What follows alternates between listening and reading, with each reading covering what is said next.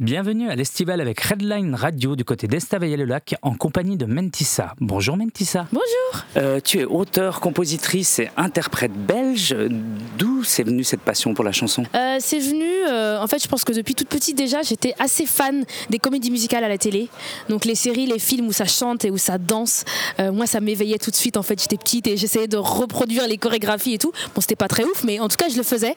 Et puis il y a eu la série Glee, euh, une série qui a débuté, je pense, en Belgique euh, en, l'année 2012. J'avais 12 ans à ce moment-là et en fait, euh, j'ai eu un vrai coup de cœur pour cette série. Et puis en fait, je me suis dit, je vais faire pareil. Donc je prenais ma brosse à cheveux dans ma chambre et je chantais, voilà, devant mon miroir. Et puis bah, moi, elle toque à la porte et elle dit, Bah, c'est pas mal en fait. Tu sais, au début, on se dit toujours, oui, bah, de toute façon, les parents, ils disent toujours que c'est pas mal. hein. Et puis en fait. Il y a mes profs à l'école qui commencent à me dire mais, mais ça vous t'as vraiment un truc. Faudrait que t'en fasses quelque chose. Et puis petit à petit ça a commencé comme ça. D'abord je chantais pour euh, les fêtes de fin d'année à l'école. Et puis je chantais aux fêtes de famille. Et puis on est passé à la télé. Et puis voilà et j'ai continué comme ça voilà Et tu décides donc de te présenter à The Voice Kids Vlaanderen. Je sais pas si j'ai bien prononcé. tout à hein. fait c'était pas mal C'était important pour toi à 14 ans de te lancer dans un tel projet. Non, en fait, je pense qu'à 14 ans, j'avais cette énorme envie. Je me suis, je- me rappelle, je postais des vidéos sur YouTube et tout. Je me disais, à tout moment, Usher, il me voit, il me contacte. J'avais juste envie qu'on me voit. À 14 ans, je me disais, non, là, à Denderle, il y a personne qui va me voir ici, ça craint. Donc, par tous les moyens, il fallait que je sois exposée et que les gens me voient et m'entendent. Donc, c'est pour ça que j'ai décidé de faire un, un concours en me disant, tu sais pas, peut-être que Usher, il va regarder The Voice Kids Flandre et qu'il va m'appeler. Donc, c'était juste cette envie de me dire, j'en ai marre de chanter toute seule dans ma chambre. Il fallait que je chante pour des gens. Voilà. Donc c'était voilà pourquoi j'ai fait ce premier concours à 14 ans. Puis ben, d'ailleurs, cette édition-là, ben, tu l'as gagnée, mais par contre, derrière, c'est un peu la douche froide pour toi. hein. En fait, c'est même pas la douche froide. Avec du recul, c'est la réalité. Euh, on sait qu'aujourd'hui, on sait que le monde de la musique, bah, ça se fait pas du jour au lendemain. C'est pas parce que tu gagnes un concours que ça t'assure euh, une carrière derrière. Sauf qu'à cet âge-là, quand c'était mes tout premiers pas, en- entre guillemets, on va dire, dans le business et dans le monde de la musique, j'y connaissais rien. Et donc j'étais très naïf et je me suis dit, bah, c'est bon, j'ai gagné un concours. Là, euh, il y a quatre producteurs qui m'attendent pour me signer. No Donc c'était, c'est vrai que c'était la dure réalité à ce moment-là. Et à 14 ans, c'est compliqué de comprendre. Et en fait, du coup, tu te dis que le problème vient de toi et que tu dis, bah, si personne t'appelle, c'est que tu chantes pas assez bien. Et donc, tout de suite, à cet âge-là, t'arrives pas à prendre du recul.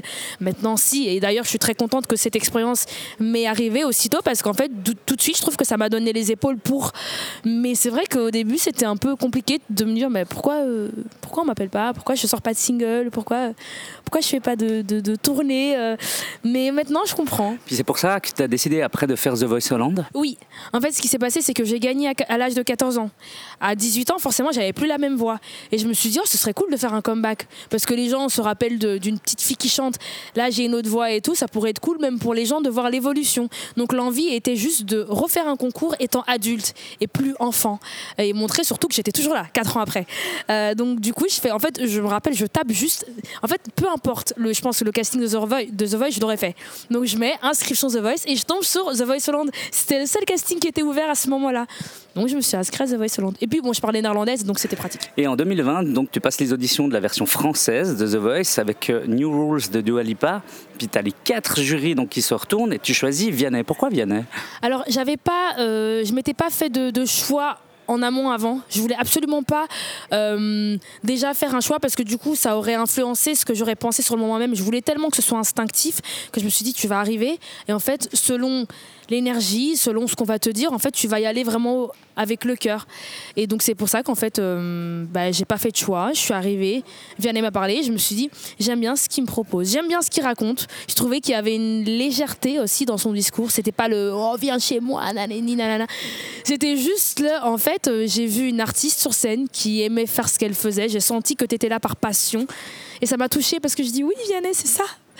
Et donc voilà pourquoi je suis allée chez lui. Et j'ai bien fait. Parce qu'on on s'est bien compris par la suite, je pense. Ouais. Justement, tu arrives ben, jusqu'en finale. Malheureusement, tu gagnes pas cette finale. Oh, faut pas dire malheureusement, hein. C'est pas grave de pas non, gagner. effectivement, c'est pas bien grave. Mais tu as interprété, interpré- ah, pardon, interprété une chanson écrite par Vianney qui s'appelle donc Ebam et euh, qui représente un peu ton arrivée aux auditions en fait. C'est ça. En fait, ça représente tout, tout ce que j'ai fait justement depuis ce premier concours à l'âge de 14 ans, ça représente tout ça en fait, de cette envie de juste qu'on me donne juste ma chance de pouvoir être sur scène, de chanter ne serait-ce qu'une fois et que les gens me voient et que les gens m'entendent. Et en fait, je pense que en fait c'est le cas de, de, plein, de, plein de personnes. En fait, c'est vraiment quand on a ce rêve d'être artiste, ça peut être tellement frustrant, je trouve, de j'appelle ça de faire une vie à côté, de faire un truc passager parce qu'en fait, bah, t'as pas pas d'autre choix. Et bam, je trouve que ça reflète bien ça de se dire s'il vous plaît, euh, donnez-moi juste ma chance, donnez-moi juste une scène, j'ai juste envie de chanter, c'est tout. Et en 2021, tu rejoins le label Tôt ou Tard de Vianney et en 2022, premier album avec euh, la vingtaine, avec des chansons qui viennent de ton vécu et de ton hypersensibilité, comme Mamma Mia, Le bruit du silence ou encore Balance. C'est important pour toi de mettre en musique et en parole tes émotions Tout à fait. Alors le label Tôt n'est pas le label de Vianney. Vianney est signé comme étant un artiste. C'est le label de Vincent Frérot, mais je comprends. Parce que Vianney est très populaire, même presque plus populaire que le label, ça arrive. Mais euh, du coup, dans, oui, dans mon album, c'était important de faire un album autobiographique. Voilà, je me suis dit que j'avais envie, de j'avais envie que les gens apprennent à me connaître davantage, qui me découvrent et qui comprennent un peu tout ce qui se passe dans, dans la tête d'une d'une jeune fille qui commence en fait, euh, qui est un peu voilà, euh, qui commence un peu cette vie de rêve et, et, toutes les remises en question et tous les moments euphoriques et moins euphoriques en fait euh, qui accompagnent ce début de vie là. Puis cette année, donc ta première tournée, ça se passe comment? Ça se passe bien. J'ai le meilleur régisseur au monde qui est juste à côté de moi. non, ça se passe super bien parce que d'une euh, bah, je fais de la musique que j'aime. C'est quelque chose, je fais de la musique qui me ressemble. Donc je prends plaisir sur scène quand je chante ces chansons, c'est très important.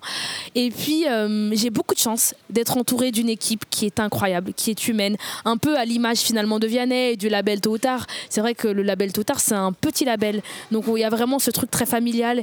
Et je suis très contente que même dans cette tournée, qui est une petite tournée parce qu'on est sept sur la route, on ait réussi à créer cette même ambiance en fait d'humilité, de bienveillance, de respect. On est là les uns pour les autres, on est à l'écoute. Euh, je sens que demain, s'il y a un petit problème ou quoi que ce soit, tout de suite, je, ben, sais qu'ils sont là.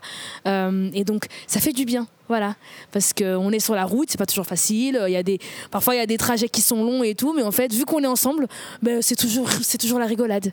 Et ça, ben, il n'y a pas de prix. Il n'y a pas de prix euh, d'être entouré de, de, personnes aussi bienveillantes. Voilà. Puis en 2022, je sais pas si tu as vu, mais il y a Valentine Martens dans la version belge de francophone de The Voice qui a interprété ta chanson Ebam pendant le concours. Quel The Voice? Euh, La version belge francophone. Ah oui, oui, bien sûr, bien sûr, bien sûr. Je, je, me suis dit, mais c'est qui?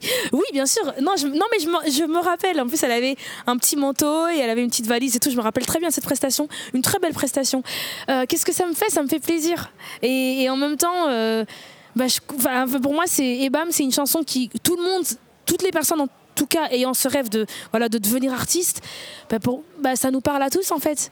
Donc euh, j'aime bien en fait voir euh, toutes les personnes le reprendre et puis chacun a sa voix, chacun a son timbre. Donc euh, j'aime bien voir aussi comment les gens reprennent cette chanson et se l'approprient. Mais c'est surtout une immense fierté de me dire que, que ma chanson, la chanson que Viana a écrite, parle à autant de personnes.